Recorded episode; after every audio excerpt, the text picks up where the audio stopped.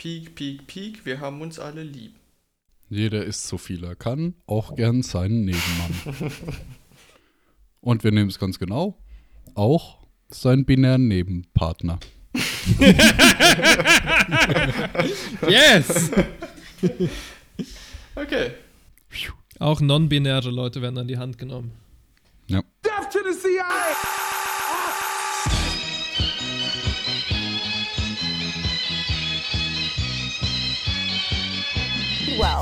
world's 85 richest people, is equal to the 3.5 billion poorest people. It's fantastic.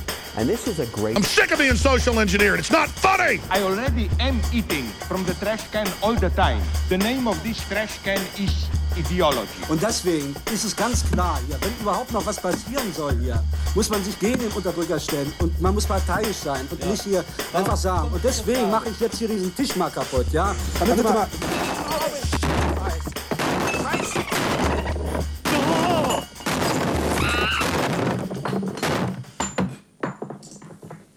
So, jetzt können wir weiter diskutieren. Hallo, ihr schönen Menschen und willkommen bei Deep Fried Friends. Es ist mal wieder euer Part-Time Horst, der Trockenmund Joe. Und mit mir an meiner Seite habe ich meine treuen Gefährten Arthur Ritty Peace. und Simon the Sperm Whale. Hallo! Und die beiden können ihre Namen auch gleich wieder vergessen, denn ab heute heißen sie anders. Geil. Ja, ihr habt es richtig gehört. Es gibt ein neues Roster im ähm, Podcast. Mein Name ist Joe Abdul El Salman El Manahi und wir sind ein Podcast gesponsert von äh, Saudi-Arabien, speziell dem Kronprinzen. Welchem? Mit mir. Welcher? Welcher? Es gibt einige, glaube ich. Fuck! Ibn Im Salman. Das passiert, wenn man, das passiert, wenn man nicht genug nachdenkt, Leute. Ähm, und jetzt, wenn ich mal fragen darf, also, wie machen wir das, wenn Simon anders heißt und ich anders heiße? Bin ich dann anders 1 und Simon anders 2, oder? Oder wenn ich Andreas anders. Oh no! No! No, ich habe Namen für euch. Okay, Simi heißt ab jetzt Mindset Mark. er hat extrem reiche Eltern und verbringt seinen ganzen Tag auf Instagram, wo er Mindset-Philosophie äh, postet und hat damit 25.000 Anhänger. Er sponsert, also seine Eltern sponsern unseren Podcast und alles andere Geld geht dafür drauf, sich Lamborghinis auszuleihen für seine Videos.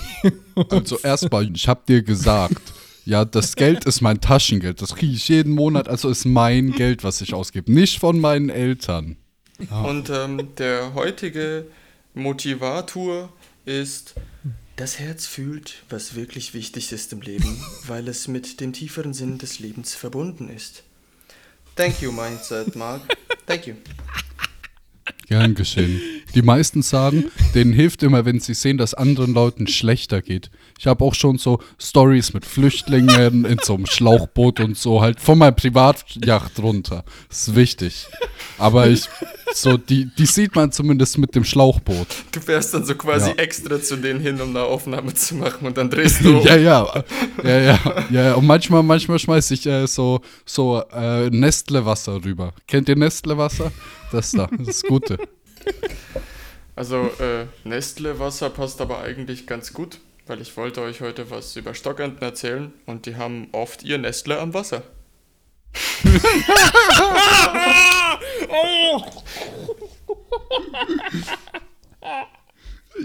Holy sh Oh mein Gott, das war ein Meisterwerk.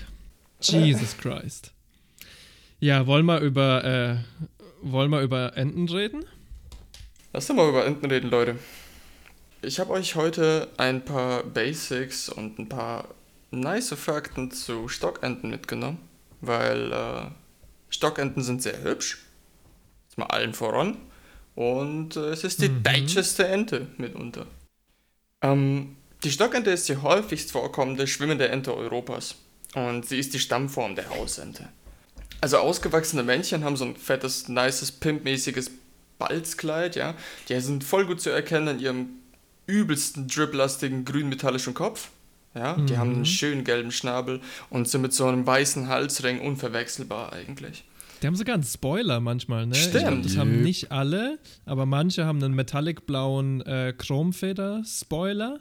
Und wusste nicht, ob ihr das wusstet, aber Stockenten haben in der Tat auch Frisuren. Und manche Stockenten, die haben sogar so Locken. Da krümmen sich Teile von den Schwanzfedern einfach nach oben. It's Oh mein crazy. Gott. Das nennt Yes. sich dann die Erpellocke. Mhm. ist doch, ist doch. Ja, das stimmt. Joe hat das schon ganz richtig gesagt. Denn die haben so einen charakteristischen blauen äh, Flügelspiegel, nennt sich das. Und das ist so ein blau-weißer Rand, so eine Art Spoiler an den Flügeln. Ist das das Wort? Ja, äh, Holy shit, wie geil ist das? Meine Autometapher geht immer mehr auf. True. True. Die Weibchen sind ein bisschen unscheinbarer. Die haben so einen, einfach so einen hellbraunen Ton, äh, einen orangefarbenen bzw. dunkelfarbigen, also so orange-braunfarbigen Schnabel. Ähm, außerdem lassen sie sich auch ein bisschen an ihrem Sound, äh, den sie machen, unterscheiden. Und ich fand das sehr witzig, weil ich habe dann so auf mehreren Seiten im Prinzip so die Deutsch, Entisch, Entisch, Deutsch Übersetzung gelesen. Und es ist im Endeffekt so, dass die weiblichen Enten tatsächlich ein Wack, Wack, Wack oder Wack, Wack, Wack machen, wogegen die Männer eher so ein Freck, Freck machen. Ähm, ich glaube, ich kann es besser nachmachen. Die Enten, Ent, die Entinnen? Enten? Ja, stimmt, Enten und Erpeln. Die Enten machen eher so dieses, dieses hohe Wack, Wack, Wack und Nein, das ist eine ganze.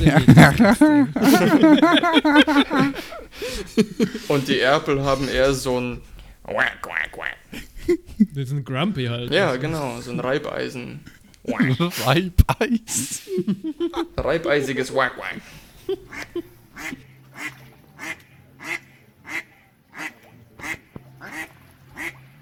Ähm, ihre Häufigkeit, ist darauf zurückzuführen, dass sie halt sowohl bei der Wahl ihrer Brutplätze als auch bei den Aufenthaltsorten oder auch bei der Nahrung super anspruchslos sind.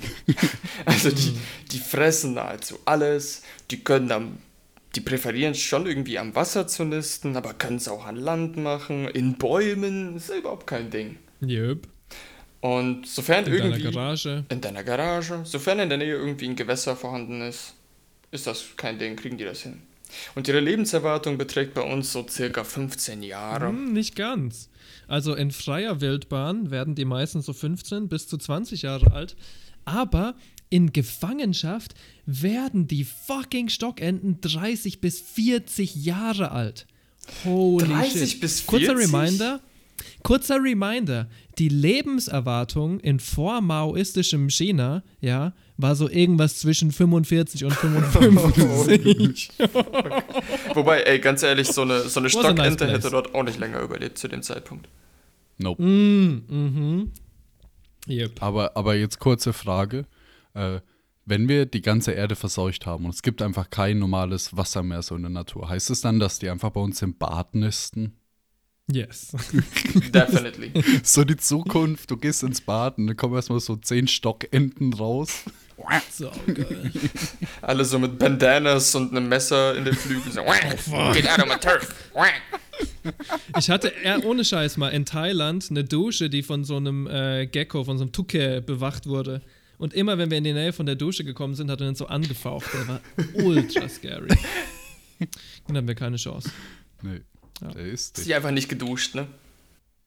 Selbstverständlich. Alle musst damit leben. Oder deine Umgebung. Ja. Schön, da warst du ähnlich adaptiv wie die Stockente. Apropos, ähm, why the fuck is it called Stockente? Stockente! Ja, also früher hieß die eigentlich mal Märzente, war eigentlich auch so ein bisschen treffender, weil so ihre Reihe- und Brutzeit ähm, schon so im März ist, ja. Aber so im Laufe des 20. Jahrhunderts hat sich halt der Begriff der Stockente rausgetan, weil die halt ähm, ja, auf stockgesetzten Weiden, auf Weidengebüsche oder auf Reisig oder in der Nähe von Reisighaufen halt brüten oder chillen. Und das ist schon so eine ziemlich, äh, ein ziemliches Alleinstellungsmerkmal unter all den Enten, Boys und Girls.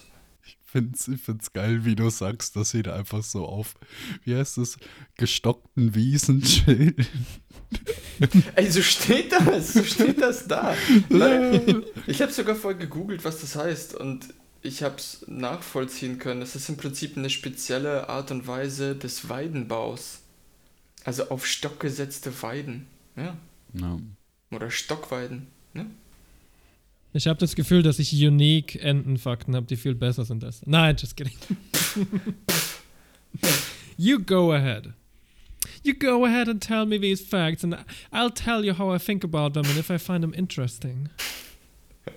Maybe you'll give me some alternative facts.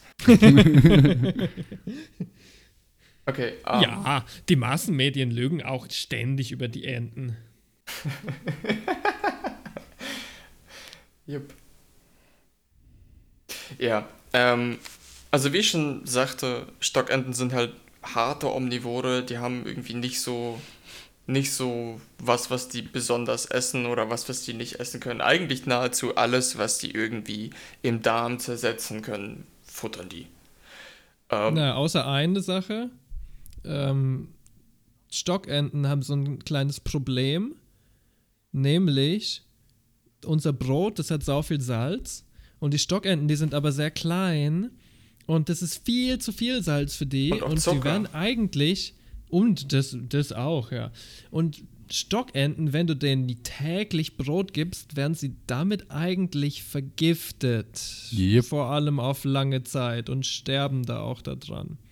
Und natürlich wirkt sich das auch auf die Brutzeit und so aus. Also lass mal sein mit äh, Brot, sorry. Ich weiß, es ist nett. Ist eigentlich voll krass, ne? weil ich kenne das ja auch so aus der Kindheit. Ich bin früher mit meinem Opa auch ständig an äh, den Main gelaufen und habe da halt quasi die Enten mit Brot gefüttert mit altem. Ich meine, du kannst aber- ihm aber wortwörtlich halt alles andere geben. Also ist es auch eigentlich nicht so traurig. Sei halt nicht so fucking lazy. Nimm dein? Biomüll mit. Ja, Gib ihnen halt auch. einfach einen Apfel oder einen Wurm oder was weiß ich. Oder Käfer, die du zufällig in deinem Kühlschrank aufhebst. Ja, ich weiß nicht. Ja, das, das Ich stimmt. habe immer so Skarabäus-Käfer in meinem Kühlschrank. Ja, genau. Das Brot quillt ja auch noch darüber hinaus im Magen auf. Und was halt irgendwie auch doof ist, also das sagt ja auch der ähm, Landesbund vom äh, Landesbund zum Vogelschutz Bayern, dass man es eigentlich generell wirklich lassen sollte, ähm, weil zum einen eben das, dass das Brot nicht wirklich gut für die geeignet ist und generell gibst du den halt oder, oder lässt du den halt im Prinzip über Generationen, nimmst du den mehr oder minder die Möglichkeit weg, selbst für die Nahrung aufzukommen, weil die halt verpeilen wie. So, aber abgesehen vom Brot, ne, futtern die wirklich fast alles. Also da geht es hier von verschiedenen Samen, Früchten, ähm, Land- und Uferpflanzen, ähm, auch Wasserpflanzen bestimmte, verschiedene Weichtiere, also Schnecken, Larven, kleine Krebse, Kaulquappen, jeden Shit eigentlich, Frösche auch, alles. Mhm. Ähm, was ich interessant fand, ist, man hat gerade bei grönländischen, äh, bei der grönländischen Art von Ente herausgefunden, dass die halt viel, viel größer sind, weil der ihre Nahrung halt super proteinreich ist, weil die halt auch steht, Ja. äh, ausschließlich aus so kleinen Krebsen und sowas besteht, ne? Ist es nicht extrem ironisch, dass unsere Enten wortwörtlich Zivilisationskrankheiten haben? Diabetiker. Ja. Fuck, das ist Brotception, Leute. Ja, auf jeden Fall. Ähm, die haben immer so ein bisschen Probleme mit dem Verdauungstrakt und kriegen verschiedene Arten von Nahrungen nicht so gut runter oder raus. Und um sich damit zu helfen, haben sie sich angewöhnt, äh, in der freien Wildbahn so kleine Steinchen mit runterzuschlucken. Das klingt erstmal super kontraproduktiv, Mm, aber scheinbar hilft es, ähm, das Ganze, die Bowels sozusagen in Bewegung zu bringen und so ein bisschen schneller rauszuklatschen. Ja. Wo Und wo vielleicht ist- äh, zerkleinert das ja alles auch noch so ein bisschen, was du mitschluckst. Wenn die so Ja. aneinander schlagen und reiben. Das stimmt. Ich habe auch mal gelesen, dass so Entenzüchter sozusagen, statt denen einfach Steine zu verfüttern, die kaufen da so spezielles äh, kalkmäßiges Zeugs. Was dann einfach Kieselgur. den. Ja, ja, genau das. Weil es einfach äh, den Vorteil bringt, dass es halt kalziumreicher ist ansonsten. Ja, es ist, Simi macht das auch, deswegen weiß er das. ja, ich fütter das immer an meinen Mitbewohner für seine Knochen. Sehr gut. Kriegt Sehr immer so eine, so eine ganz gute Prise obendrauf, so Kalk, gemahlener Kalk. Und dann schützt du ihm noch so 4 Liter Milch hinterher, so voll mäßig einfach. Damit deine Knochen gut werden. Ja, genau meins. Ja, äh, so viel vielleicht zur Nahrung. Ja? Was ich mega interesting fand, ist halt so die Tatsache, wie die eigentlich so auf der Wasseroberfläche treiben. Ohne dass sie jetzt strampeln müssen oder wie auch immer. Und vor allem, wie sie auch bei so kalten Temperaturen klarkommen. Ich meine, man kann sich denken, ne, die haben halt Daunen drin. Daunen, das Zeug, was in manchen Jacken drin ist oder in manchen Kissen und so, das hält bestimmt schon warm. Aber ich weiß nicht, ob es bei euch schon mal oder ob ihr ein Downkissen habt. Wenn da halt Wasser drauf ist, ist- sind die fucking Daunen durchnässt so und das ist dann nicht geil. So. Und die Enten haben dann super interessante Strategie sozusagen dagegen klarzukommen. Also es ist erstmal so, dass sie an der Schwanzwurzel eine sogenannte Bürzeldrüse haben Oh yeah. und die sekretiert so eine Art Fett raus, ja. Und die streichen dann quasi mit ihrem Schnabel über diese Fettbürzeldrüse und streichen das auf das Gefieder. Dadurch wird das halt so lasch und nice, stellst dir vor wie Pomade in deinen Haaren. Yep. Aber der zweite Vorteil ist, dass halt einfach Feuchtigkeit oder Wasser, was draufklatscht, einfach abperlt. So, you're trying to tell me these dogs are Italian. Yep, yep, es sind italienische Politiker, oder? Alles anders kann es nicht sein. Nope, they're Grease. They're Grease Gooses. Nein, Ducks eigentlich. Ja, stimmt. Ähm, genau. Grease ich meine, die. Deckfedern von denen sind an sich schon so gebaut, dass Wasser auch abperlen kann, aber die helfen sich halt damit auch ab. Wenn die auf der Wasseroberfläche so rumtreiben, ne? Diese ganzen Daunen, die unter den Deckfedern sind, die haben ja unwahrscheinlich viel Luft auch mit drin, mit aufgenommen. Und das sorgt sozusagen für einen Auftriebeffekt. Und die decken das quasi ab mit den, mit den Deckfedern, sodass kein Wasser reinkommt. Also ein Schlauchboot. Wie ein Schlauchboot, ja. Und die haben noch so ein Fettpolster unter der Haut eben, was die Luftschicht dann so vollständig einschließt in so einem Ball. So 30.000 Federn einfach. Yep. Wie anstrengend ist das denn, Alter? Jeden Tag deine 30.000 Federn einfetten, mehrmals. Uff. Yep. Und ich stell dir mal vor, du müsstest an deinem Arsch erstmal rumfummeln, um dann das Zeug, was du von da abkratzt, in deinem Gesicht und auf deinen Haaren, auf deinem Kopf zu verteilen und alles einzuschmieren. Uff. Und das alles mit deinem Mund. Yep, Struggle. Struggle ist so hart. Jeez, darüber habe ich nie nachgedacht. Ne? Also als ich das mir so angelesen habe, habe ich mir gedacht, oh, was für clevere Tiere, das muss ja unglaublich gut sein, dass es so schön warm ist, auch im Winter. Jo, nee, das ist eigentlich gar nicht so nice. Part-Time-Job. Ist ein bisschen wie mit den Spionage-Gadgets, ne? Man Yep. stellt sich's cooler vor. als es ist. Es ist halt alles nur Framing. Ich meine, du kannst auch sehen, als ob du dreimal am Tag gratis so eine Portion Schmand für deinen ganzen Körper bekommst. Das klingt schon geil. Das ist halt Arschmand, ne? Wobei gut, Ja, der der Pupo Popo ist, ist weit weg von der von der von der Eben, es Bürzeldrüse. ist, es ist Arsch-adjacent, sind wir mal ganz genau. Stimmt. Ja, Leute. Ich habe ja auch ein bisschen was ausgegraben über die Brutzeit von denen und den Paarungsakt. Unter den Stockenten ist es meistens so, dass sich die Standvögel, also die unterscheiden sich auch in zwei Gruppen, es gibt eben Zugvögel und Standvögel. An manchen Orten müssen die halt nicht wegziehen, weil die das ganze Jahr über eigentlich nicht super frieren und gutes Nahrungsangebot haben. Deswegen Standvögel. Ähm, die verpaaren sich schon in der Regel im Herbst, ja. Und die Zugvögel machen das erst im Frühjahr, also so Februar, manche sogar vielleicht schon im Januar, aber dann so im Frühjahr.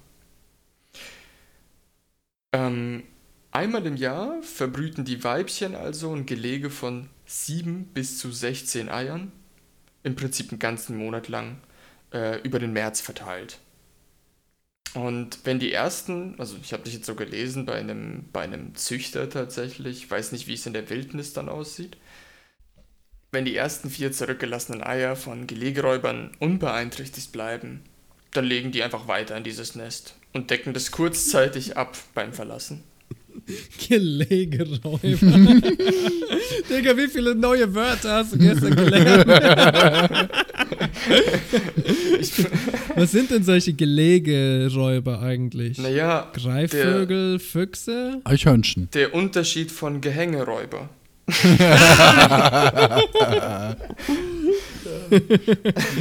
Geil, das ist insane. Ja. Wusstet ihr eigentlich, dass der eigentliche Todfeind von der Stockente, weder Fuchs ist noch Greifvogel, weil gegen die sind die recht äh, hoffnungslos, noch Marder, noch, ja, man könnte auch sagen, es ist der Wels, aber Sterben ist nicht unbedingt das Schlimmste im Tierreich. Wir hatten diese Diskussion schon bei dem Oh, fucking Evolutionsding. Scheiben. Der Todfeind von der Stockente ist in der Tat die Ratte. Weil Ratten sind so powerful, die gehen einfach in die Nester und holen sich die Eier und geben keinen Fick. Ja, damn. Deswegen, das sind die schlimmsten Gegner. Und es gibt halt so viele, weißt du? So Yep. Füchse, Marder gibt es jetzt nicht so unendlich viele. Waschbären übrigens auch äh, große Entenfeinde. Ja, das dachte ich mir. Das, das Da kann ich mir Beef. gut vorstellen, ja. Ja. Ja. Leg dich nicht mit der Gang an.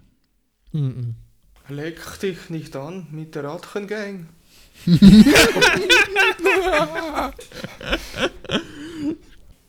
Und nachdem die dann quasi ihre Eier abgelegt haben, ja, so, ähm, ist es halt so, dass sie die quasi über einen ganzen Monat lang ausbrüten. Und schon vor dem Schlüpfen, also drei Tage davor, beginnen die Küken schon im Ei zu piepen und hauen sich dann so mit dem Eizahn, das ist so eine, so eine spitze kleine Fläche eben am, am, am, an deren ihrem Schnabel. Sieht man auch übrigens bei Erwachsenen, weil der so dunkel gefärbt ist im, Rest, äh, im Gegensatz zum Rest des Schnabels, ja. Damit bohren die sich so ein Loch in die Kalkschale, strampeln sich so raus und bleiben dann erstmal liegen, weil die ganz schön, ich meine, ist ja auch super anstrengend, ne? Allerdings lassen die sich dabei nicht so viel Zeit, weil Stockenten sind Nestflüchter. Ähm, Nestle, äh, Nestleflüchter. auch, auch ebenfalls. Ne? Ähm, Nestflüchter bedeutet halt bei den Stockenten, dass äh, schon beim Schlüpfen super weit entwickelt sind und die schon nach sechs bis zwölf Stunden das Nest verlassen und Aufs Instant. College gehen. aus Enten College. Ne, die können einfach schon von Anfang an schwimmen. Das ist pretty cool. Und die werden halt super geprägt. Also es heißt, da bin ich mir nicht sicher, ob es tatsächlich bewiesen ist so, aber es heißt halt, ähm, das erste Lebewesen, was sie nach dem Schlüpfen erkennen, ist halt in der Regel ihre Mama. Ähm, von dem nehmen sie sich dann halt im Prinzip alle Tick, äh, Tipps und, und äh, schauen sich alles ab. Folgen zumindest auf jeden Fall. Ja, wir haben jetzt gar nicht über Sex geredet, Alter. Ich komme jetzt dazu. Über Oh. Sex und über die Genitalien habe ich mit das meiste hier. Also der Paarungsakt bei Enten, der ist so ein bisschen berühmt berüchtigt und auch nichts für schwache Nerven. Die haben schon so ein paar süße äh, äh, äh, Balzfunktionen, ne? Zum Beispiel haben die so einen speziellen Flügelschlag, plustern sich so die Brust auf und es sieht auch ziemlich fancy aus mit ihren äh, grünen Köpfen und blauen Spoilern. Sieht schon echt cool aus. Yep. Die dancen dann so auf dem Wasser rum, oder? Die Das ist dancen so von den Weibchen rum. Und, Genau. Ja, ja. Die Männchen beißen sich manchmal so gegenseitig in die Brust, wenn sie um eine Frau Oh, kommen. geil. Ja, Die sind Oh. überhaupt mega, mega brutal, aber dazu, dazu kommen wir auf jeden Fall noch, ey. Also, was, was ich ja recht cute fand, ist zum Beispiel, dass äh, ähm, das nennt sich bei den, Gott, wie hieß das denn? Antrinken. Wenn die ein Weibchen treffen und mit der halt so sympathico sind, dann trinken die an. Das bedeutet, das Männlein hängt so neben ihr ab. Na, im Endeffekt winden die so ihren Hals hoch und runter, hoch und runter, hoch und runter und Ah. tauchen so kurz ab und es ist und nehmen einen Schluck vom Wasser, wobei es aber so ein rituelles Trinken ist, ist oder ein durstloses Trinken, weil die dann einfach nur so ein bisschen Water in den Mund nehmen, ja, und dann skirten die das so aus, weil die haben so kleine Zähnlein vorne, die helfen denen übrigens auch bei der Nahrungsaufnahme, wenn die so Pflänzlein nehmen unter Wasser und dann skirten die das Wasser raus und haben dort im Prinzip äh, nur das Pflanzenmaterial zum Essen. Und eben mit diesen kleinen Öffnungen skirten die dann so das Wasser einfach raus. Und das nennt sich Antrinken. Cute. Ja, es gibt halt so ein paar kleine Spleens und äh, Kings, die sie so machen. Also ich glaube, was äh, auch super äh, bekannt ist, ist, die Paarungszeit bei denen nennt sich auch Reihzeit, weil es halt häufig ist, dass echt mega viele Männchen sich einfach an ein Weibchen rein und ihr ewig lang hinterherfliegen oder hinterherlaufen und so catcallen. Whack und so. also duck callen im Endeffekt. Ähm, das ist an sich nicht so wild, weil normalerweise sucht sich dann auch so ein Weibchen ein Männchen, Männlein aus und dann trinken die an und sind äh, cool, sympathico und legen los. Ja, der tatsächliche Paarungsakt ist dann unglaublich schnell vorbei. Das sind nur ein paar Sekunden. Unspektakulär fast. Relativ unspektakulär. Allerdings, dadurch, dass es so ist, dass das meiste, also dass es häufig Überpopulation an Männlein gibt, wird das Ganze halt irgendwie von der Paarungszone zu einer Kriegszone. Weil die Männlein sich halt haufenweise um ein Weibchen streiten und dann beefen die sich und picken sie sich und machen sich gegenseitig kaputt und prügeln sich vor der. Ähm, andererseits gibt es zahlreiche dokumentierte Fälle, ähm, wo mehrere Männlein ein Weiblein besteigen und sie quasi auch so lange auf ihr rumpicken und wie auch immer, bis sie einfach stirbt. Und dann betreiben sie Nekrophilie. Auch Homosexualität Yep. kommt verdammt häufig vor und auch homosexuelle Nekrophilie. Also, die sind echt hardcore brutal. Ja, also die Paarung läuft meist auf Wasser dann ab und dann ist es halt so, dass der Enterich, äh, sorry, der Erpel auf die Ente aufsteigt, ja, und er drückt sie halt mit ihrem Gewicht schon runter und sie streckt ihren Kopf so megamäßig hoch, dass die halt noch Luft kriegt und der äh, Erpel unterstützt sie, indem er ihr quasi am Kopfgefieder rumzieht mit, äh, mit dem Schnabel. Das geht aber häufig auch gar nicht so gut, muss man sagen. Ja? Der drückt sie auch oft einfach runter und sie ersticken dann. Oder sie nehmen sie an Land. Was ich, glaube ich, noch nicht gesehen habe, ist in der Luft. Ich glaube, das ist Hm, ja, Luftakrobatik. An sich ist das Ganze super schnell vorbei und wie gesagt, von wen, innerhalb von wenigen Sekunden wieder vorüber.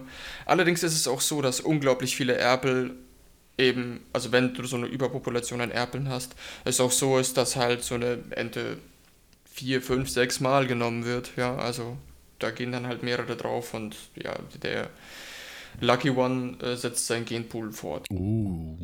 Mm. Mm. Und ich meine, das Ganze ist ja gar nicht so einfach zu navigieren, wenn du schon auf so eine Art Schlauchboot einsteigst. Und das Ganze wird ein bisschen einfacher gemacht, ja. Ähm, damit du nicht das falsche Loch treffen kannst, haben Enten eine sogenannte Kloake. Das bedeutet, das ist halt der Körperausgang für alles, ne? Also da ist äh, Kaka, Pipi, Ja. Exkrete und Geschlechtsorgane sind in einem vereint. Und äh, Unfortunate. Kann man nicht anders sagen als unglücklich geworden, Mr. Evolution. Butt Solltest du Pussy. vielleicht nochmal drüber nachdenken. Pupsi meinst du? Pussy. sorry, aber Pupsi. Und ich meine, das ist nicht mehr die verrückteste Eigenschaft von deren Kloake. Das ist das Krasseste an der ganzen Sache. Was wirklich einfach unverständlich ist, ist, dass die Kloake spiralenförmig ist. Oh yeah. Die haben ja dann sozusagen keinen äußerlichen Schließmuskel. Und es ist im Prinzip so, dass sie auch ihren Kackdrang halt nicht, also ihren, ihren, ihren Kackdrang halt nicht, nicht unterdrücken können, sondern das läuft einfach raus. Und äh, ich fand das sehr witzig, weil ich wusste das tatsächlich von frühester Kindheit auf, dass die keinen äußeren Schließmuskel haben. Du hast mal eine gefragt. Yep. Live. Nein. Du hast mal bei Ähm. einer nachgeschaut. Nee, tatsächlich hat meine Oma, ähm, ich habe ich hab als Kind sehr viel geredet. Einen Hey, hey, hey, hey, lass die Kloake meiner Oma da raus. Nee, meine Oma hat früher immer gesagt, wenn ich, wenn ich unglaublich viel erzählt habe und nicht auf den Punkt gekommen bin, das habe ich oft gemacht, hat sie mich immer du, klei du kleiner Endenarsch genannt. Und das lag halt daran, dass ich ja ohne, ohne zu stoppen immer zu Output kam. so geil. Weißt du, was abgeht, Arthur? Meine Oma hat mal gesagt, ich schwimme wie ein Walross. Das war, glaube ich, die schlimmste Beleidigung, die mir jemals gegeben hat. Omas B-Wert. Oh shit, nein, das müssen wir rausschneiden. Diese Episode hört meine Oma auch. Ja, dann sag halt einfach, das war das schönste Kompliment, was der jemals gemacht hat, dann schneiden wir das. Hm. Simi, was ist dein größtes Familientrauma bezüglich äh, Beleidigung? Mir gegenüber oder was ich mitbekommen habe? Ja, dir gegenüber. Wenn meine Oma, also ich habe das Telefon abgenommen und wenn meine Oma quasi alle Namen aller Verwandten in meinem Alter durch, Außer außer meinen durch, alle Cousins, Cousinen, da hat sie nicht mal anrufen können. Also die Nummer ist eine ganz andere, ganz anderer Ort. und persönlich mein, mein größtes L an Weihnachten war, als ich von meinem Onkel ein Radiergummi in Form eines äh, Pylonen geschenkt bekommen habe. Und in der Karte stand, ähm, er hat sich bei den, für den Pylon entschieden bei mir, weil der passt so gut zu mir. Genauso wie, Dieser Hundesohn. genauso wie der Schraubenzieher aus Schokolade so gut zu mir passt.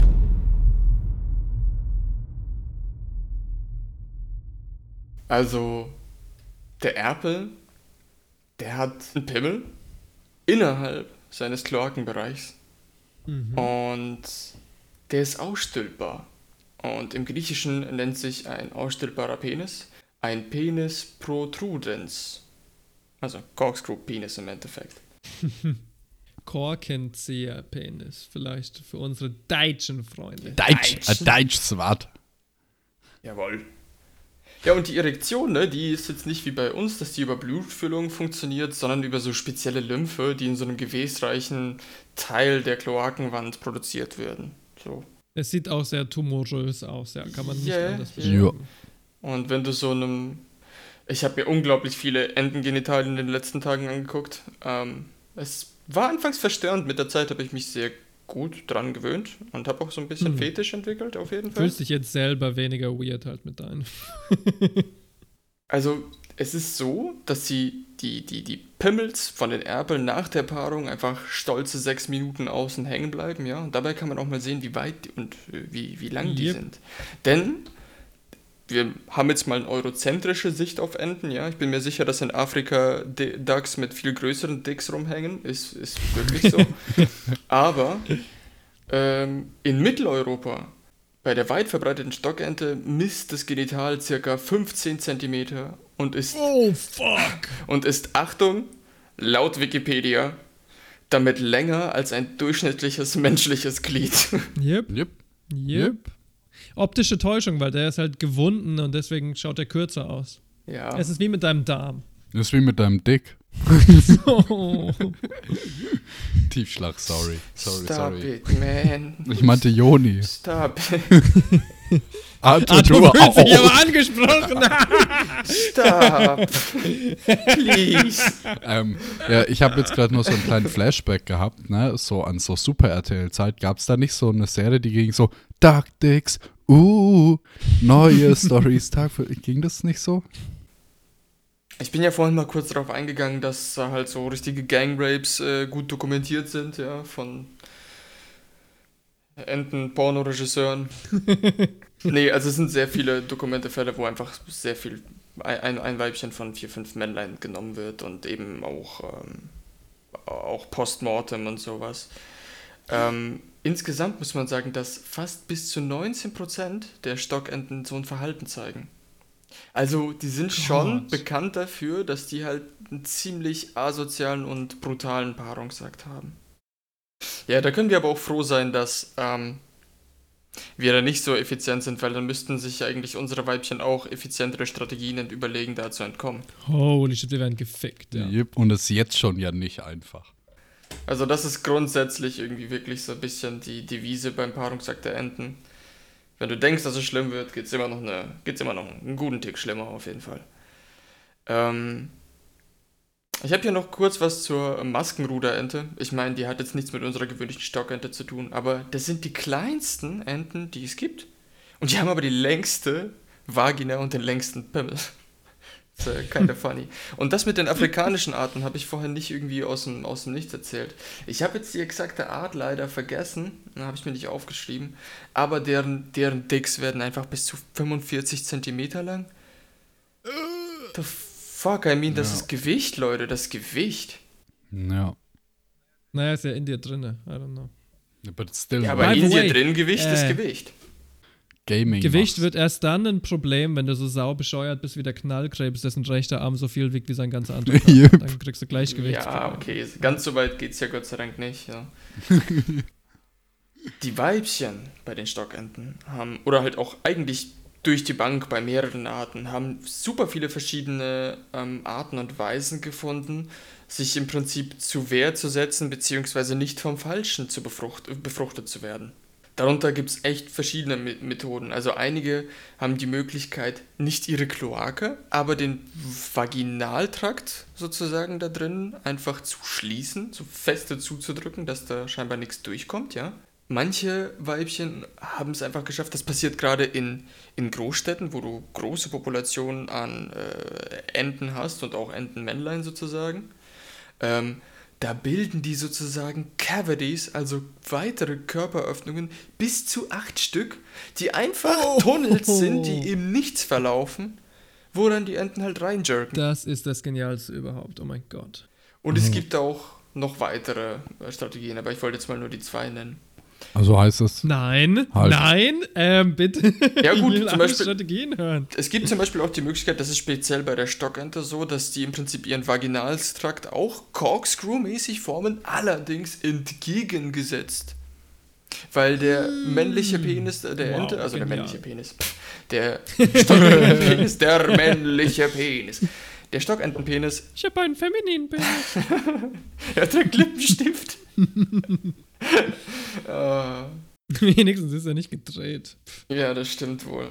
Die Corkscrew-Penises von den äh, Männlein haben im Endeffekt, also sie sind zwar corkscrewed, aber die sind erstaunlicherweise, so habe ich das gelesen, gar nicht so gut elastisch. Was ich nicht verstehe, wenn ich mir überlege, ey, die sind ja eigentlich nach innen eingefahren und werden dann, Es ist strange, ja. ja, da kommt, da Nee. komme ich gleich auch noch dazu, wie die Nee. rausgeschossen kommen. es macht Aber schon, beim echten Penis ist es doch auch genauso, oder? Deswegen kann er brechen. Ja, einfach. Oh, right, ja, natürlich. Ja, Mann, ich habe jetzt, ja, es ist ja irrigiert und nicht irrigierter Lass deinen. Penisbruch wieder nur weil die kein. Blut verwenden, heißt es nicht, dass dann nicht auch äh, die gleichen Effekte auftreten. Stimmt. Oh, Penisbruch. Oh. Und so ist es. Die können sich die somit brechen und äh, oder kommen da auch gar nicht erst rein. Hm? Nur, dass keiner der Hörer oder Hörerinnen das äh, falsch versteht. Die haben keinen Knochen, den man brechen kann. Katzen zum Beispiel können sich den Penisknochen brechen. oh mein Gott. Die haben sowas. Krassester Penisfakt aller Zeiten, den ihr je gehört habt. Nur 3% aller Vögel haben überhaupt einen Penis. Die meisten ist haben einfach nur. Kloaken und die reiben den, die aneinander. Also ja, wir haben, wir haben sehr viel Glück. Wir sind eine der wenigen Vogelspezies, die in der Tat einen Penis haben. Big Duck Energy. ähm, okay. Das ist so bei den Weibchen die Spezialität. Ähm, die Männchen haben halt natürlich neben ihrem Gangrape auch ein paar Specials. Es ist nämlich zum einen so, dass ihr Corkscrew-Penis mit einer Wahnsinnsgeschwindigkeit rausgeballert kommt, ja, und da reintrifft. Also ihr müsst euch das wirklich vorstellen wie eine Fleischharpune. Muss ich nicht, ich hab's gesehen. Ja, yes. ja, da geht's dir dann ähnlich wie mir. Wir haben Ähm, es, glaube ich, alle gesehen. Habt ihr das mit diesem, mit diesem Glas gesehen? Das Glas, was so gewunden ist, wo der reingeht und wieder raus? yeah. Das ist recht schön. Wie Okay, der Film Alien. ja, schön, weiß ich nicht, aber auf jeden Fall interessant. Und was noch viel, viel krasser ist, und das ist mitunter der krasseste Fakt für mich gewesen, ist, dass Erpel nach der Paarungszeit nicht den, den Penis einfach zurückfahren so, sondern die verlieren den einfach. Die machen einfach den Gollum, Alter. Und beim nächsten Balzzyklus wächst er quasi wieder nach.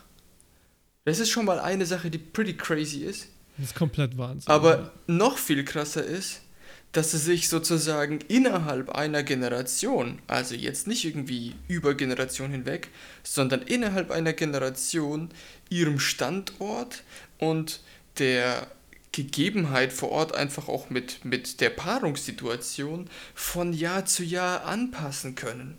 Wenn du zum Beispiel in einer großen Balzgruppe bist mit Enten, ja, und da kommt ein Enterich von woanders her, ja, wo es eigentlich genug Weiblein für jeden gab, ne?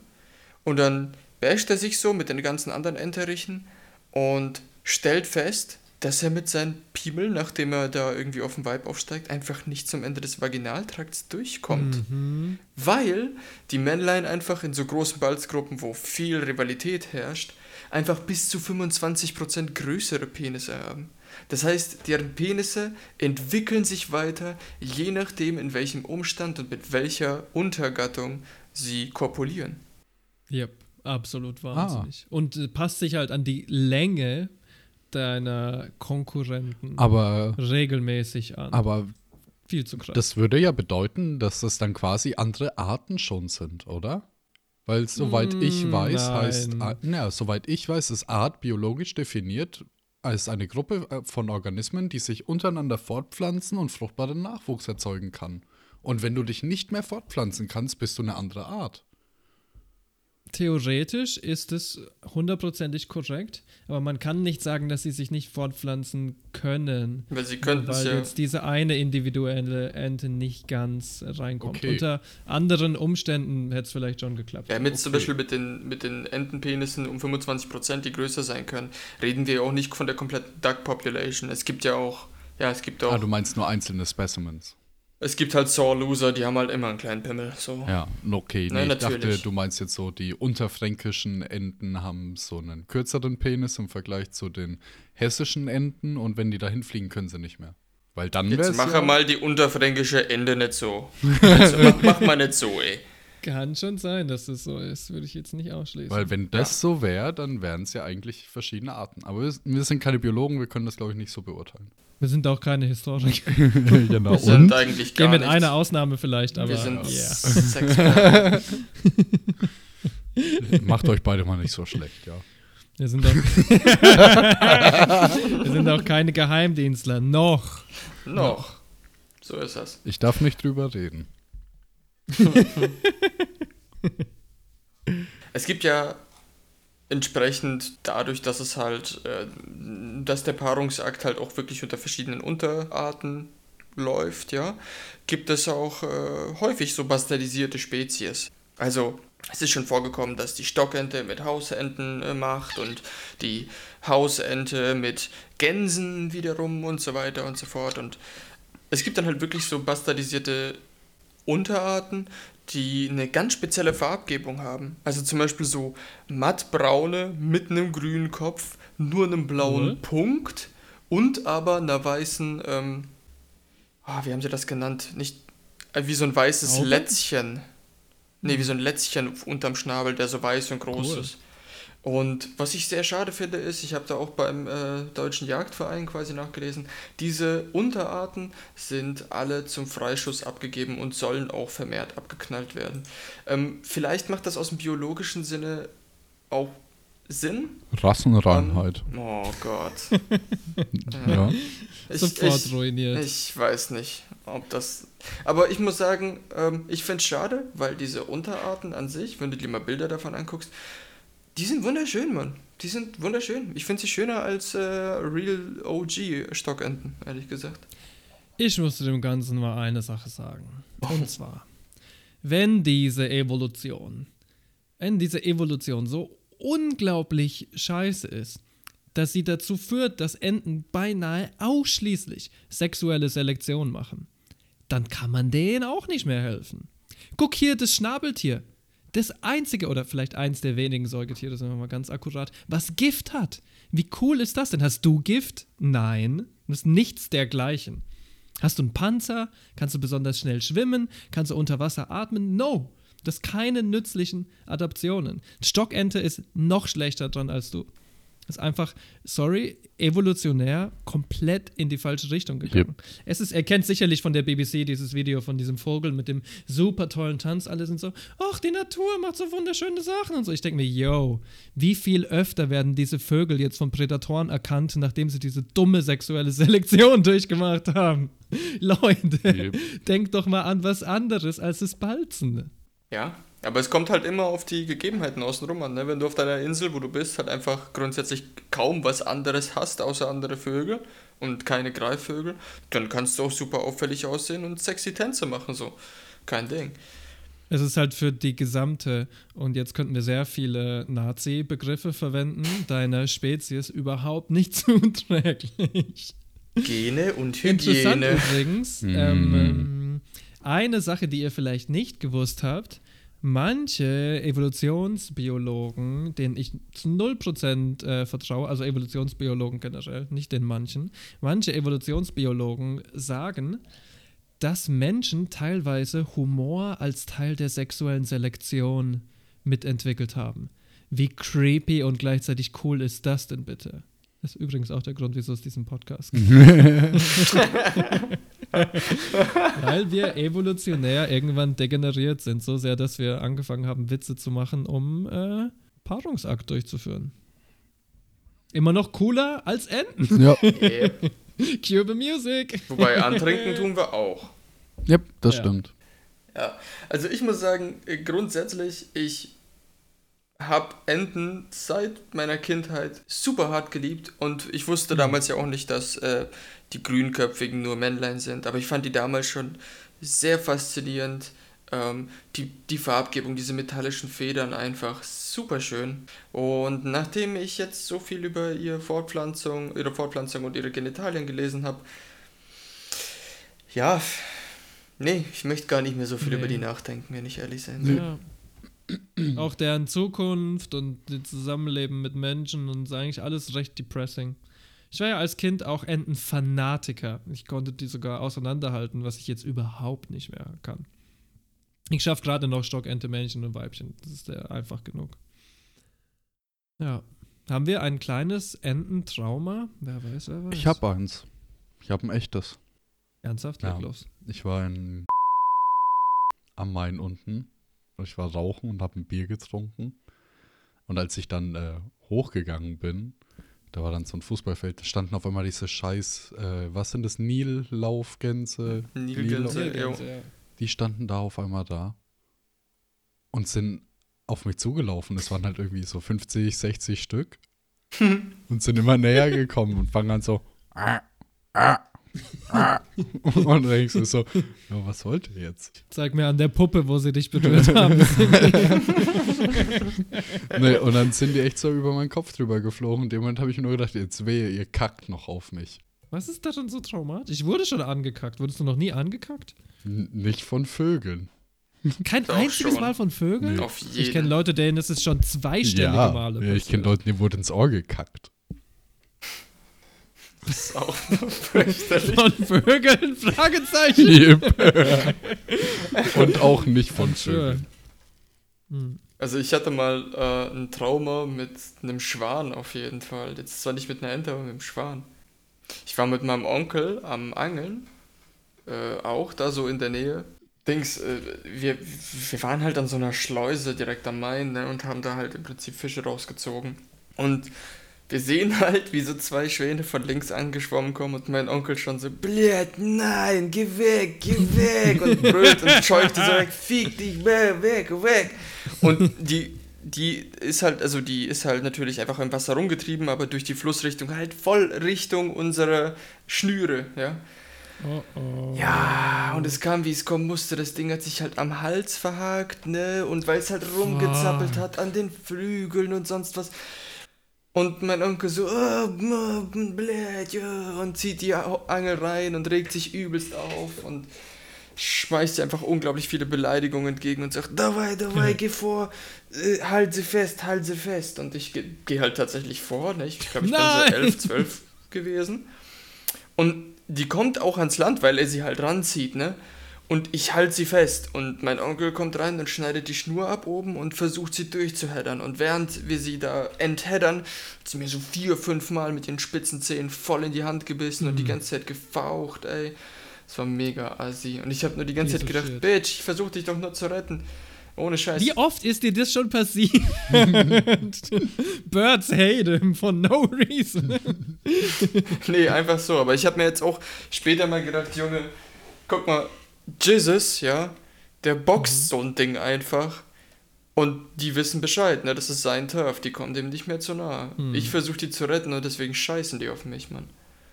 Ich würde halt sagen, du hast halt, um fair zu sein, schon auch komplett seinen Tag ruiniert. Ja, hat definitiv. halt einfach 18 Stunden lang so gegründelt und hat nur so einen kleinen Frosch gefunden und einen Krebs und kommt erschöpft nach Hause und dann verheddert er sich noch in deinem fucking äh, Haken. Das war für uns beide hart, auf jeden Fall. Und das Ding ist aber, als wir ihn befreit haben, ähm, gut, ne, ich habe jetzt nicht erwartet, dass er sich verbeugt und uns dankt und salutiert Hat oder so ein Scheiß. angegriffen. Mich in eine Erstens Prinzessin einfach. verwandelt. Ja, und mir einblasen und meinem Onkel. Gleichzeitig. Mit zwei Köpfen. Oh Gott. No, aber weißt du, ich hab's gerade, ich habe ihn gerade safe gemacht, lass den Hals los und ich, ich renn weg, aber vielleicht war auch das das Problem, weil ich glaube, er hat sich bestätigt gefühlt und ist mir halt voll hinterhergerannt und noch ein paar Mal nach mir ge, ge, ge, ge, gezupft. Naja.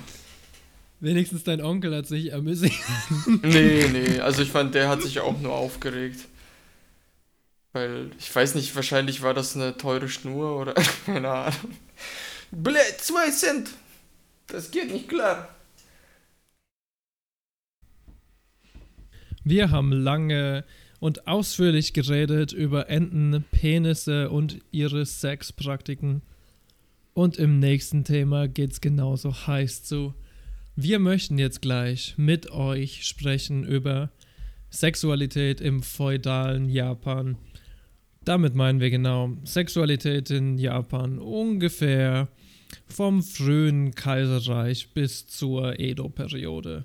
Wie wär's, ähm, lieber Arthur, möchtest du uns vielleicht mit einem Zitat ins nächste Thema führen? Uh, sehr gerne. Ähm, als der Weeb, der ich nun mal bin, habe ich daheim sowohl das Budo oder das Bushido, wenn man sagen möchte, äh, als auch das ähm, Hagakure liegen. In deutscher, schlampiger Übersetzung. Und äh, im Hagakure, das ist so ein halbgares Buch mit so halbgaren Wahrheiten von Typen, die sich für Samurai halten, aber es schon lange, lange, lange nicht mehr sind, sondern eher so sesselfurzende Minister, die Tee trinken. Nichts gegen Hm. Tee, by the way, und Sesselfurzen habe ich auch nichts gegen. Aber die sind halt nicht real genug für Aber- dich. Die sind halt Rick Rosses. Richtig, genau. Das sind absolute Blenders und äh, ja, aber die haben halt natürlich auch ihre krassen Meinungen äh, im 18. Jahrhundert, also schon weit in der Edo-Periode gehabt und äh, haben sich damals an alte Zeiten äh, erinnert, reminisziert und dann sozusagen einiges äh, ihrer Meinungen aufgeschrieben. Und ich habe hier einen schönen, ähm, einen schönen Ausschnitt von Okubo Doku zum Verfall der Sitten. Gleichgeschlechtliche Liebe und ihre Folgen. Gegen die Etikette zu verstoßen und sich in der Jugend homosexuell zu verhalten, kann Schande für das ganze Leben mit sich bringen. Es ist gefährlich, das nicht zu verstehen. Da niemand drüber spricht, soll hier die Bedeutung klargestellt werden. Es ist verständlich, dass eine keusche Frau nicht zwei Männern gleichzeitig dienen kann. Die Gefühle gehören einem einzigen Menschen ein Leben lang. Wenn nicht, dann ist man das gleiche wie ein Lustknabe oder wie eine Dirne. Yes. Das ist die Schande eines Samurai. Ein Jüngling ohne Liebhaber ist wie eine Frau ohne Ehemann, ist ein berühmter Satz von Ihara Sakaiku, der äh, der Verfasser von zahlreichen Erklärungen, äh, Erzählungen in der Edo-zeitlichen Periode war. Doch ein solcher Mensch ist lächerlich. Der ältere Liebhaber sollte mindestens fünf Jahre geprüft werden, und wenn seine Absichten klar sind, kann mit ihm eine Beziehung eingegangen werden. Grundsätzlich sollte eine Beziehung zu einem flatterhaften, in Klammern gay, Menschen nicht aufgenommen werden, weil dieser sich später wieder trennen wird. Wenn man füreinander sein Leben gibt und sich beisteht, kann man sich der wahren Veranlagung sicher sein. Sollte einer jedoch verschroben sein, ist es ratsam, ihm mit aller Deutlichkeit zu sagen, dass es gewisse Hindernisse gibt. Und falls er fragt, welcher Art diese Hindernisse seien, solle man darauf antworten, dass man nicht darüber sprechen möchte. Beharrt der andere auf eine Antwort, solle man ärgerlich werden und ihn niederhauen. Genauso sollte sich der Ältere zuvor der tieferen Gefühle des Jünglings vergewissern. Wenn sich dieser fünf oder sechs Jahre lang einem solchen Leben hingibt, ist nichts dagegen einzuwenden. Man kann nicht zwei Wege beschreiten, und ein Krieger hat sich dessen zu befleißigen, denn das ist das Bushido. Ja, Leute. Wow. Ist, ist, jetzt, ist jetzt Boy-Sex gut oder ist Boy-Sex schlecht? Also, so wie ich das lese, ist es dann okay, wenn es äh, eine längere Beziehung ist, oder? Ja. So habe ich das auch verstanden. Da muss man sich natürlich die Frage stellen, wie sind wir so weit gekommen? Was ist passiert, dass jemand das in einem kanonischen Text festhalten möchte? Naja, da brauchen wir vielleicht eine ganz kleine, bastardisierte Abhandlung dafür, wie Geschlecht und Geschlechternormen und Sex und Zusammenleben im antiken Japan funktionieren. Also, in der Ritsuryo-Periode, das ist so ungefähr ab 400, 500, je nachdem, wen du fragst, vielleicht auch schon früher, da äh, 400, 500 nach Christus übrigens. Da ähm, übernimmt Japan ein Regierungsmodell, was äh, recht ähnlich ist, sicherlich auch ähm, bewusst angelehnt an das von Tang-Dynastie äh, China. Mit einem äh, Kaiser, das ist das erste Mal, dass ähm, jemand über quasi die gesamte Landmasse von Japan regiert, auch wenn das noch nicht so der Fall war, aber zumindest in der Theorie. Und auch einem Straf- und zivilen Gesetzbuch. In diesem Gesetzbuch stehen ein paar furchtbar interessante Sachen, die vielleicht ein bisschen beleuchten, wie Sexualität und Geschlecht im antiken Japan funktioniert hat und wieso es vielleicht ganz anders ist, als wir uns das denken. Also, bis ins Jahr 1889, also für mehr als 1000 Jahre, war das Geschlecht des Kaisers oder der Herrscherin legal unspezifiziert. Das bedeutet, es gab in der frühen Geschichte von Japan auch viele, viele, viele Kaiserinnen. Ähm, sechs zwischen 500 und 800 und auch später noch einige. Oft haben die auch gar nicht äh, alleine geherrscht, wie das so in, wie wir uns vielleicht eine Monarchie vorstellen, ne? sondern mit ihren Brüdern oder mit ihren Ehemännern oder mit jemand anderem zusammen. Ganz ähnlich wie im äh, Silla-Königreich. Das liegt im heutigen Korea, ist aber nicht genau gleich wie das heutige Korea. Es ist nur ein Teil davon. Ja, wie kann man sich das vorstellen? Wie funktioniert das quasi, dass äh, jemand die Thronfolge übernimmt? Klar gibt es so ein Erbrecht, aber es funktioniert auch manchmal ganz anders. Äh, zum Beispiel, nachdem Kaiserin Kimiko äh, gestorben ist, übernimmt ihr männlicher Verwandter, absoluter Vollidiot, nutzlos, schlechte Policen, er stürzt das Land in kürzester Zeit ins Chaos und er wird, so geht zumindest die Legende, abgelöst von Kimikos 13-jähriger Verwandter Io, die die Ordnung wiederherstellt. Sick. Ja. Mehr soziale Mobilität als Deutschland im 21. Jahrhundert. Just saying. Vor allem für Frauen. Jupp. Es gibt unzählige, echt wunderschöne Beispiele. Zum Beispiel ähm, nach einer Legende herrscht Jingu nach dem Tod ihres Mannes für 70 weitere Jahre. Und das ist eines meiner absolut ähm, liebsten Historical Tidbits aus meiner Recherche. Sie hat angeblich einen Feldzug gegen Korea, wahrscheinlich gegen Silla, geleitet, während sie hochschwanger war. Oh yeah. Wie cool ist das denn? Aber leider, wie ihr euch vielleicht gedacht habt, ist nicht alles, ähm, ist nicht alles Bienchen und Blümchen, vor allem wenn es um Sex geht. Zwar lassen sich auch in der Edo-Periode und äh, früher noch weibliche Kaiserinnen finden, aber die Zahl nimmt nach Kaiserin Shotoku doch immer weiter ab. Was da los? Sind die verrückt oder was? Ich meine, es läuft doch offensichtlich ganz gut. Naja. Es gibt eine leicht fragwürdige Erklärung und das ist diese. Kaiserin Shotoku hatte eine Affäre und ähm, das war mit einem Priester namens Dokyo. Der war auch eigentlich ganz nett und äh, fähig und sie wollte ihm demnach die höchste administrative Position verleihen. Mm. Gute Idee, schlechter Move auf jeden Fall, denn es kommt, wie es natürlich kommen muss. Die japanische Bourgeoisie, also damals der Adel, fühlt sich bedroht und ähm, verlegt den Sitz des Kaiserreiches weg aus dem buddhistischen Nara und terminieren somit äh, Shotokus Herrschaft. RIP. Man kann das jetzt vielleicht hier so als äh, Präzedenzfall interpretieren oder auch nur als sexistische Anekdote. Wer weiß, wer weiß. Fakt ist auf jeden Fall, dass es nie so viele weibliche Herrscherinnen gab wie zwischen 500 und 800. Aber von diesen Geschichten mal abgesehen war das ähm, antike Japan recht patriarchisch. Das Erbe ging zum größten Teil an die Söhne, aber hier auch, muss man anmerken, bekamen die Töchter trotzdem einen Teil, der, sagen wir mal, leicht äh, geringer war irgendwie. Immer noch mehr, als man vom Rest der Welt sagen kann.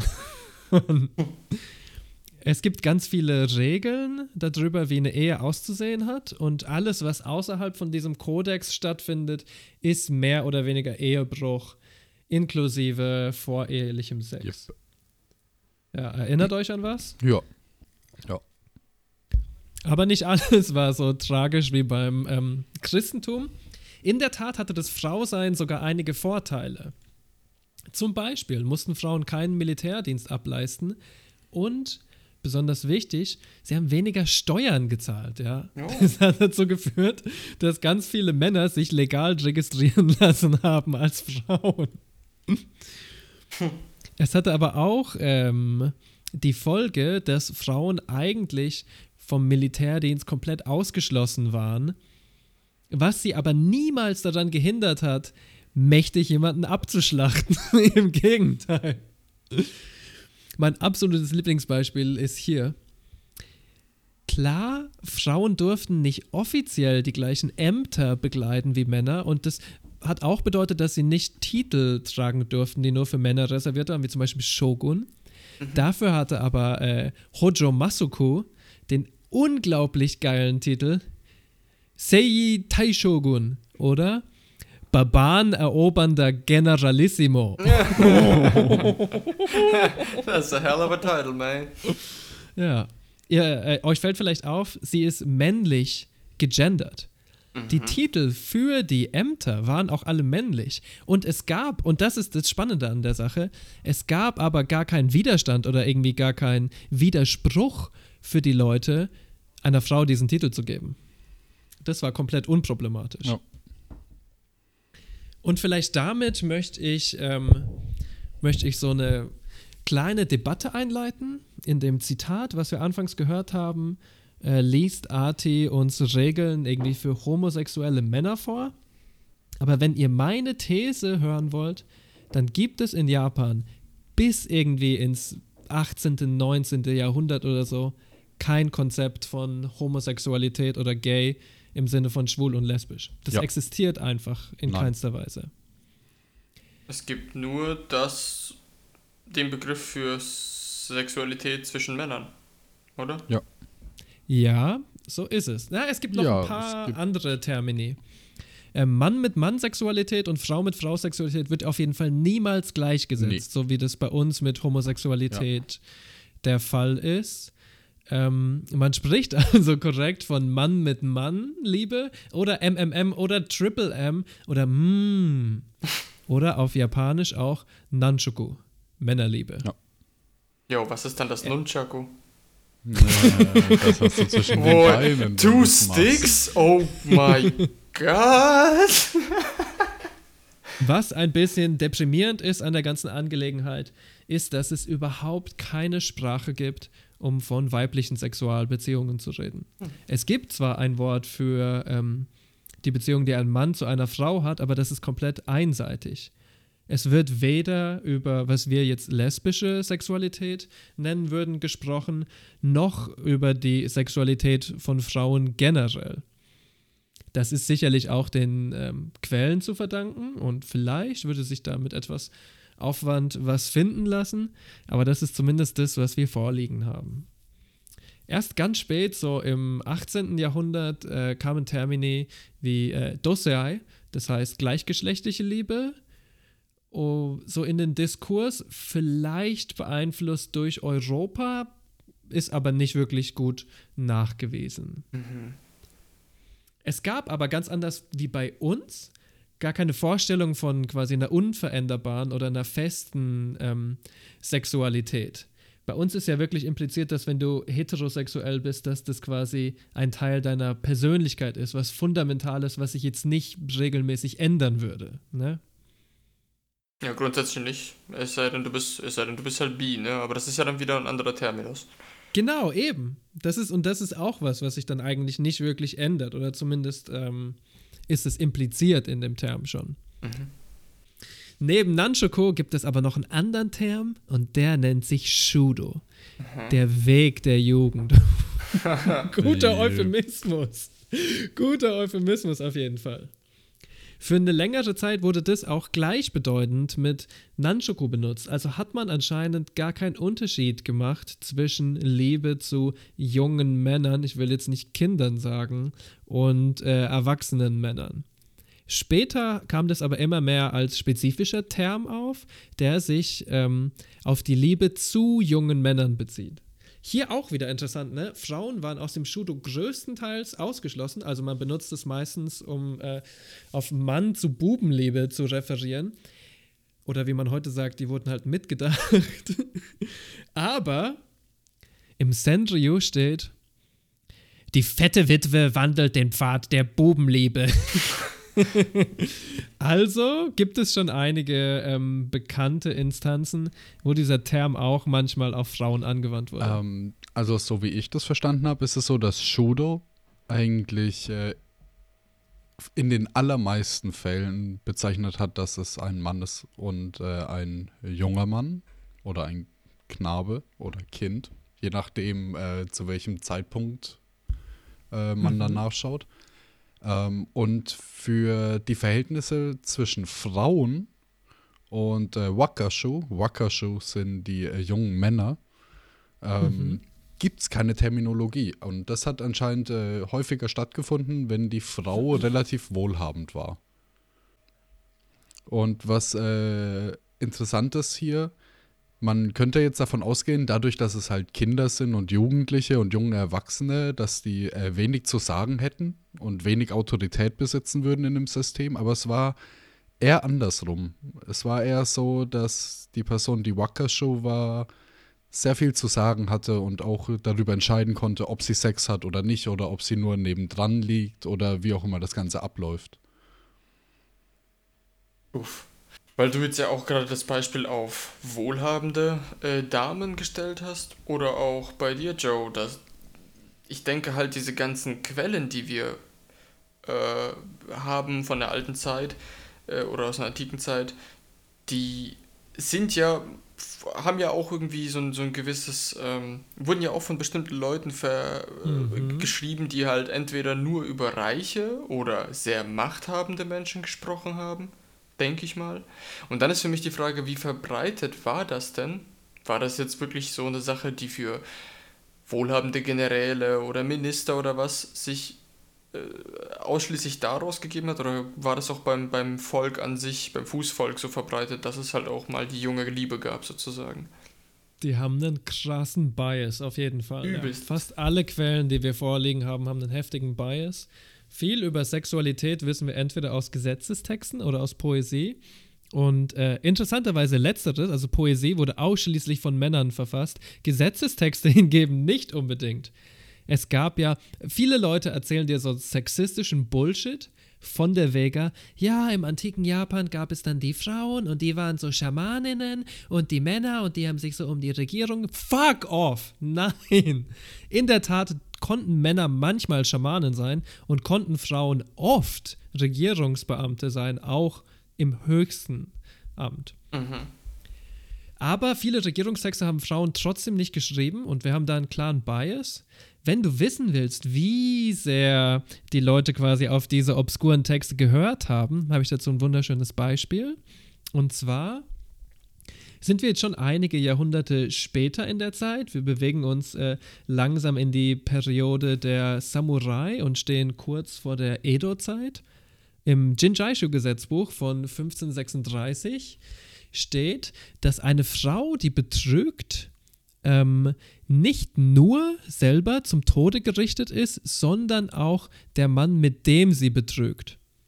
Außer der Ehemann erwischt den Lustmolch in flagranti. Dann muss nur er dran glauben. Problem ist hier, dass im antiken Japan angeblich zwischen Ehebruch und Vergewaltigung gar nicht so wirklich ein Unterschied gemacht worden ist. Deswegen warst du als Frau eigentlich immer gearscht. Yep. Ich Dunkle Zeiten, meine Ich Freunde. glaube auch mich zu erinnern, auch aus demselben Buch einen Ausschnitt gelesen zu haben über, ähm, ja, über Seitensprünge. Und da ist die Rede von einem jungen Warlord, der quasi auf dem Feldzug war. Und der aber dem es wohl, also im Buch steht es nicht näher beschrieben, da steht einfach nur, dass er ähm, irgendwelche Probleme am Magen hatte.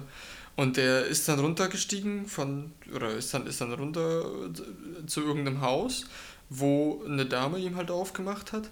Und er hat sie halt gebeten, ähm, ob er bei ihr aufs Abort kann. Ne? Und die hat ihn dann halt hinter das Haus zu, zum Abort geführt. Und der Typ war halt, hat sich nicht wirklich an, ähm, ja, an die ganzen äh, Brauchtümer gehalten, sondern hat sich halt ganz schnell sein Gewand runtergezogen, weil er wahrscheinlich, ich befürchte mal, sich fast eingekackt hätte.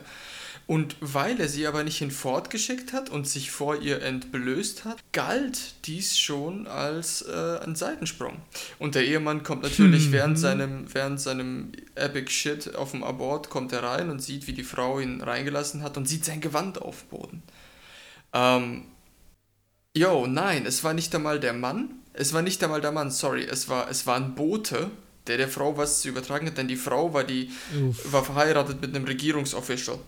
Und der Bote kam zum Regierungsofficial an, hat ihm das erzählt, so, ja. Und dann wurde die Frau zum Tode verurteilt, der Typ, der zum Abort gegangen ist und der Bote. Der Bote. Der Bote. Nein. Warum? Keine Ahnung. Wie das Sweet wurde das. Prince. Oh. Mhm. Aber ich meine, wir kennen diese Beispiele. Gibt es da vielleicht auch anderes? Auf jeden Fall gibt es da auch anderes. Die Geschlechtsforscher, die ich gelesen habe, meinen nämlich fast einstimmig, dass obwohl diese Gesetzeskodizes zwar existiert haben und auch extrem respektiert wurden, sicherlich als Quellen von Moralität und sowas, war es fast immer so, dass wenn es so einen Vorfall wie einen in Anführungsstrichen Ehebruch gab, das Dorf mehr oder weniger zusammengekommen ist und dann, man könnte sagen, basisdemokratisch, man könnte sagen, Mob-Mentalität, eine spezielle Entscheidung dazu getroffen haben. Ja. Ich denke auch quasi, wie sehr ein Gesetzbuch äh, durchgesetzt werden kann, hängt sehr viel damit zusammen, wie stark deine Polizei ist und wie stark deine gesetzlichen Einrichtungen sind. Ja. Und ich glaube, auf einem Dorf war das eher null. Vor allem jetzt, wenn wir noch von 500 bis 1000 reden. Später gibt es dann vielleicht mehr offizielle Ja. ähm, Verwaltungsgebäude, Regierungsgebäude, Juristen und Polizisten. Und äh, man darf nicht vergessen, ähm, die meisten Quellen wieder, die wir haben, ist ja dann doch eher Leute aus der Stadt. Und äh, Hm, da waren stimmt. ganz andere kulturelle Umstände.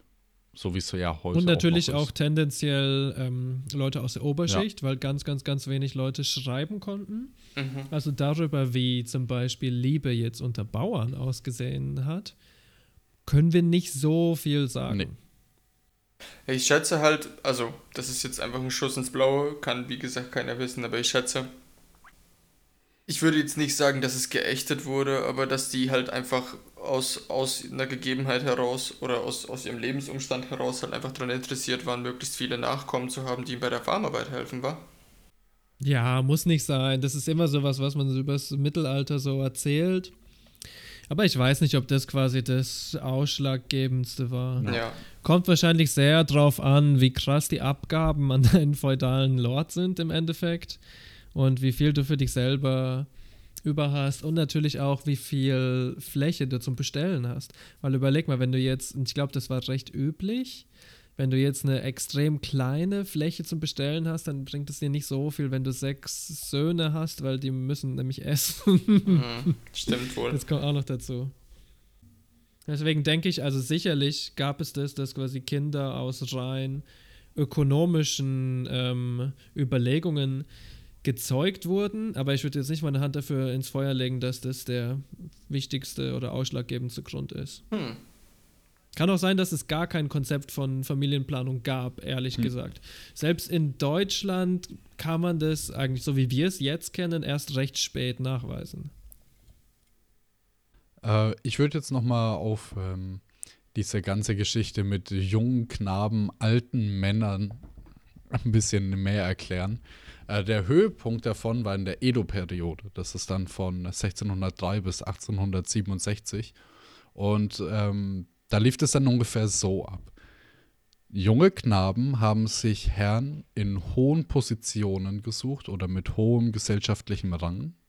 Es war wichtig, es war sehr wichtig, dass die hohen gesellschaftlichen Rang haben. Wer einen niedrigen gesellschaftlichen Rang, also einen Mann mit einem nied einen Mhm. Mann mit einem niedrigen gesellschaftlichen Rang gewählt hat, der war verachtet. Also das war schon so, macht man nicht.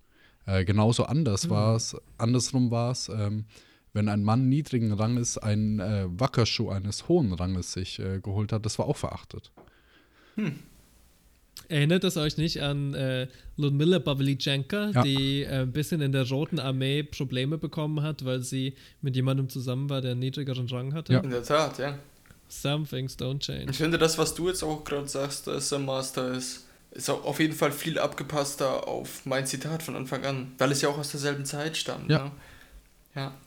Ähm, dazu kommt, es gibt so ein paar Aspekte, die habe ich nicht verstanden daran. Die habe ich einfach per se nicht verstanden. Und zwar, die Personen müssen nicht unbedingt Sex, Sex haben, aber sie können Sex haben. Und wenn das passiert, dann soll es meistens für den Jüngling unangenehm wie möglich gestaltet werden. Und es gibt dann so Stellungen, die werden, wenn man es sehr laienhaft beschreiben will und übersetzen will, sowas wie reiß ihm den Arsch auf und Uff. Unvorbereitet reingedrückt. Yep. Und, und die Aufgabe des jungen Mannes war es dann, währenddessen trotzdem noch so Freude und, und Erektion und alles zu zeigen und es auszuhalten. Das konnte ich überhaupt nicht nachvollziehen. Auch weil man sich halt so wertgeschätzt hat. Ja, man muss Das irgendwie. ist das Bizarrste überhaupt. Man ja. muss so jahrelang in irgendwie so einer Pseudo-Beziehung leben und umeinander rumtänzeln, bis man dann wirklich äh, miteinander intim werden darf. Und dann so, äh? Also ich kann mir das wirklich nicht so gut erklären, zumal es halt so oft heißt, du darfst, du kannst und so. Ich glaube, das ist auch wieder super biased. Ich glaube einfach, du warst gesellschaftlich schon irgendwie gezwungen äh, zu committen, so. Ja, da kommt's, ähm, da kommt's drauf an, weil es gibt auch Quellen, die quasi das Gegenteil sagen. Es äh, gab anscheinend mehrere höhere Generäle, die hatten dann zwei junge Knaben. Und äh, der eine hat ihn dann zur Rede gestellt und er musste ihm dann versprechen, dass er nur mit ihm Sex hat und nicht mit dem anderen. Der andere ist nur zum Reden da. Hm. Fucking faszinierend, ey. Hoshino Ryotetsu war der Vorreiter der homosexuellen Liebe in unserem Fürstentum. Obgleich es heißt, dass er viele Schüler hatte, unterwies er doch einen nach dem anderen. Edoyashi hatte das Prinzip der gleichgeschlechtlichen Liebe begriffen. Als er Ryotetsu einmal nach Edo begleitete, fragte dieser beim Abschiedsbesuch, was versteht ihr unter gleichgeschlechtlicher Liebe? Daraufhin antwortete Edoyashi, etwas Angenehmes und Unangenehmes. Ryotetsu war über diese Antwort erfreut. Es hat euch viel Mühe gekostet, so etwas zu sagen, sprach er. Einige Jahre später fragte jemand Edoyashi nach dem Sinn dieser Worte. Sein Leben aufzugeben ist das Höchste in der Homosexualität. Ist das nicht der Fall, bringt es nur Schande. In diesem Fall hast du aber kein Leben mehr, das du deinem Herrn zu Füße legen kannst. Aus diesem Grunde ist es angenehm und unangenehm. Yeah. Es tut mir leid, Leute, aber meine Theorie ist einfach, dass wir so Texte lesen von 17. Jahrhundert Epsteins irgendwie. Absolut. Das ist, das ist es nicht. Das kann Nee. nicht sein. Nee. Weil, jetzt pass auf, ich, ich hau jetzt einfach mal so ein paar, paar Fakten raus, paar Zahlen raus. Das ist nämlich echt, Gib it, echt gib it. geil. Also, pass auf. Das heißt ja, wenn man es frei übersetzt, äh, junge Person oder Weg des Jünglings oder sowas. Mhm. Ja, jetzt schätz mal, wie, wo ist so das Limit nach oben? Wie alt kann ich denn sein, bis ich kein Wakashu mehr bin? Uh, spannend. 17. 16. Ich würde also ich will mich ja nicht Experte nennen, aber ein bestimmter griechischer Philosoph hat gesagt, sobald der Bart richtig da ist, da ist dann die Grenze. Durchschnitt war Mid-20s. Ah, okay, ganz anders. Es gibt aber auch äh, Fälle von 80-Jährigen. Okay. Und zwar, Okay. Wakashu ist definiert worden durch deine Frisur und durch deine Kleidung. es ist wieder eine nicht biologische Identität und deswegen checken wir Es das ist ein einfach Geschlecht. Nicht. Ja, klar. Es ist ein Geschlecht. Natürlich. Um es ganz einfach Ja. zu machen, ähm, die hatten quasi damals ein drittes Geschlecht und die durften mit beiden anderen Geschlechtern verkehren. Und äh, Die hatten Ja. spezielle äußerliche Merkmale. ja, das eine waren die Haare. Die hatten quasi oben keine Platte, wie die Männer das dann hatten. Männer durften oben keine Haare haben, sondern eine Platte. Und Wakashu hatten dort oben Haare mit einem Zopf. Wow, das macht so viel Sinn. Das erklärt mir alles, wieso so unglaublich viele Leute keine Haare hatten in diesen ganzen Filmen. Oh mein Gott. Yep. Das macht alles so viel Sinn Ja. jetzt. Aber ich meine, dann sind wir ja eigentlich voll auf der gleichen Linie, ne? Ja. Das heißt, dass aber die Leute, die diese Texte geschrieben haben, trotzdem Epsteins waren. Die haben halt nicht nur auf kleine Jungs gestanden, die waren definitiv krasse Sadisten. Yep. Jetzt kommt Ja. der andere Punkt. Es gab äh, einen Kriegsherrn, ich weiß nicht mehr, wer es war. Ich habe den Namen leider vergessen. Dort wird geschrieben um ihn. Neben seinem Palast gab es Häuser, da waren 150 junge Knaben, die darauf gewartet haben, jeden Abend, dass er vielleicht vorbeikommt. Stopp. 150. Wenigstens waren manche von diesen jungen Knaben 50 plus Jahre alt. Ähm, Oh Mann. ja. Ich stelle mir das so weird vor, keine Ahnung, als du das gesagt hast mit, die haben einen bestimmten Haarstil und bestimmte Kleidung oder so. Weiß nicht, man, drittes Geschlecht und alle schauen einfach aus wie der Fons mit so hochgegreasten Haaren und einer schwarzen Lederjacke und sagen, ey, pacca mia. Nein, überhaupt nicht. Die waren ja sehr respektabel anscheinend. Müssen sehr um die ganze Sache ja, herumtanzen, bis sie dann irgendein Arschloch dir den reingedrückt hat. Ja. Ja, ich meine, das ist das, was ich schon seit Anbeginn der Zeit sage. Sexuelle Degeneration kommt größtenteils aus dem 18. und 19. Jahrhundert. Man denkt immer, das ist das Normalste überhaupt. No. No. Antike japanische Sexualität ist im Vergleich dazu noch recht angenehm und wholesome, würde ich fast sagen. Wholesome.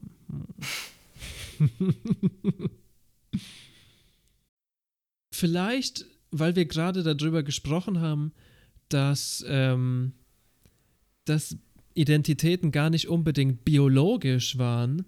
Eine andere Sache, die wir vielleicht in Betracht ziehen müssen, ist, dass bei uns ist alles extrem auf Sex gerichtet, ja. Übelst. Schwul heißt, dass du Sex willst mit anderen Männern. Aber in Japan gibt es andere Begriffe. Und ich habe ja vorhin ähm, schon gesagt, man spricht nicht von ähm, Homosexualität, sondern von Mann zu Mann Liebe. Vielleicht müssen wir dieses Wort Liebe auch noch viel besser verstehen und machen quasi den Fehler, das rückwirkend als Sexualität zu interpretieren. Einige ähm, Kommentatoren haben nämlich gemeint, dass ähm, Liebe quasi nicht explizit sexuell ist, sondern eine Mischung aus biologischen Prozessen, Emotionen und irgendwie den kulturellen Konventionen rund ums Zusammensein. Ja, so hatte ich das. Wahrscheinlich ist mit Männerliebe dann auch ganz viel anderes gemeint als nur bestimmte Sexpraktiken. Nee, so hatte ich. Und genau das gleiche ist wahrscheinlich Shudo auch. So hatte ich das verstanden. Bei Shudo ist es so, dass es äh, eher eine Freundschaft ist. Quasi so, man würde heutzutage Friends with Benefits sagen. Maybe, ja. Es ist sogar noch mehr. Man würde heutzutage Mentoring sagen. er hat dich gementort und dann gegroomt. Ugh, wo wir wieder bei einem Mr. Epstein wären. Aber ja, Es war. Auch ähnlich wie im Griechenland, ne? Ja. Die haben es quasi sowohl als Freundschaft verstanden, als auch, das finde ich ja immer besonders interessant, vor allem bei Sokrates, als höchste Form der Liebe, die es zwischen Menschen geben kann. Und das ist der Typ, das ist der Typ von Sexismus, den ich unterstützen kann. das ist Sokrates-Sexismus. Ah. Ja, Mann. Guy Love between two guys. Wir kehren jetzt aus dem feudalen Japan zurück nach Deutschland und sagen vielen Dank für eure Aufmerksamkeit. Wir haben es mal wieder sehr genossen. Aus der Zentrale sagt Trockenmund Joe. Macht's gut und bis in zwei Wochen. Ente gut, alles gut. Tschüssi. Auch einen schönen Gruß aus Berlin. Ciao, ciao. Und auch ein herzliches Tschüsschen aus Würzburg. Bye bye.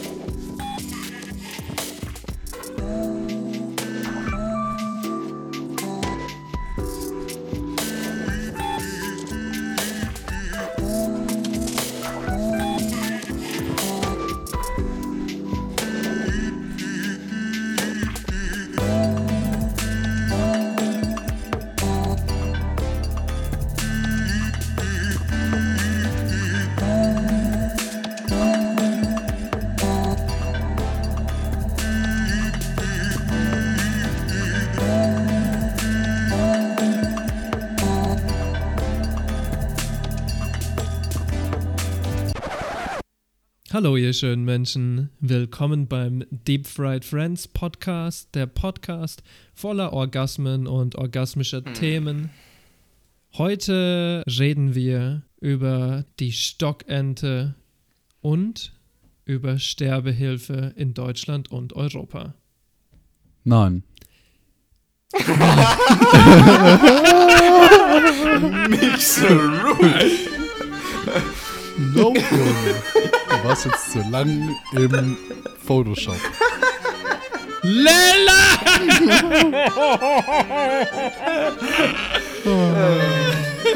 Really good. Halb, halb richtig, okay. Ich glaube, wir können es einfach lassen. Das merkt keiner. Das ist schon ein nicer Blooper, ehrlich gesagt.